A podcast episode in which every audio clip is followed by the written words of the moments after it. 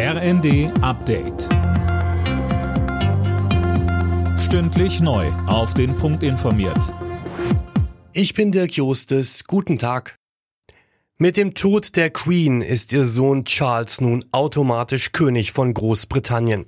Er und seine Frau, König Gemahlin Camilla, werden heute in London erwartet. Philipp Rösler, wie geht es denn dann weiter? Es wird ein erstes Treffen des Königs mit Premierministerin Liz Truss geben. Anschließend wird König Charles III. voraussichtlich eine Fernsehansprache an die Nation halten. Ab Montag beginnt dann seine Trauerreise durch das Vereinigte Königreich. Am Dienstag wird der Sarg der Queen nach London gebracht und ab Donnerstag ist die Königin drei Tage im Palace of Westminster aufgebahrt.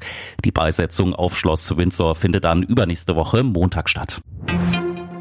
Mit dem Tod der Queen wächst bei vielen Briten die Sorge, wie es im Königshaus weitergeht. Nach 70 Jahren auf dem Thron übernimmt jetzt König Charles III.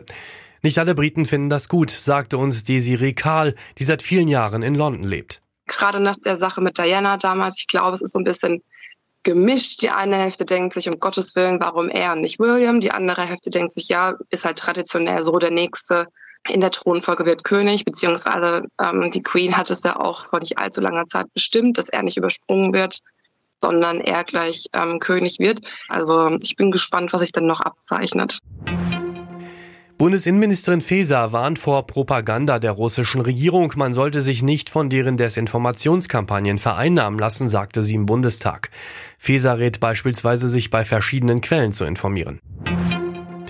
Der Tourismus in Deutschland hat im Juli deutlich zugelegt. Vor allem aus dem Ausland kamen wieder mehr Gäste als vor einem Jahr.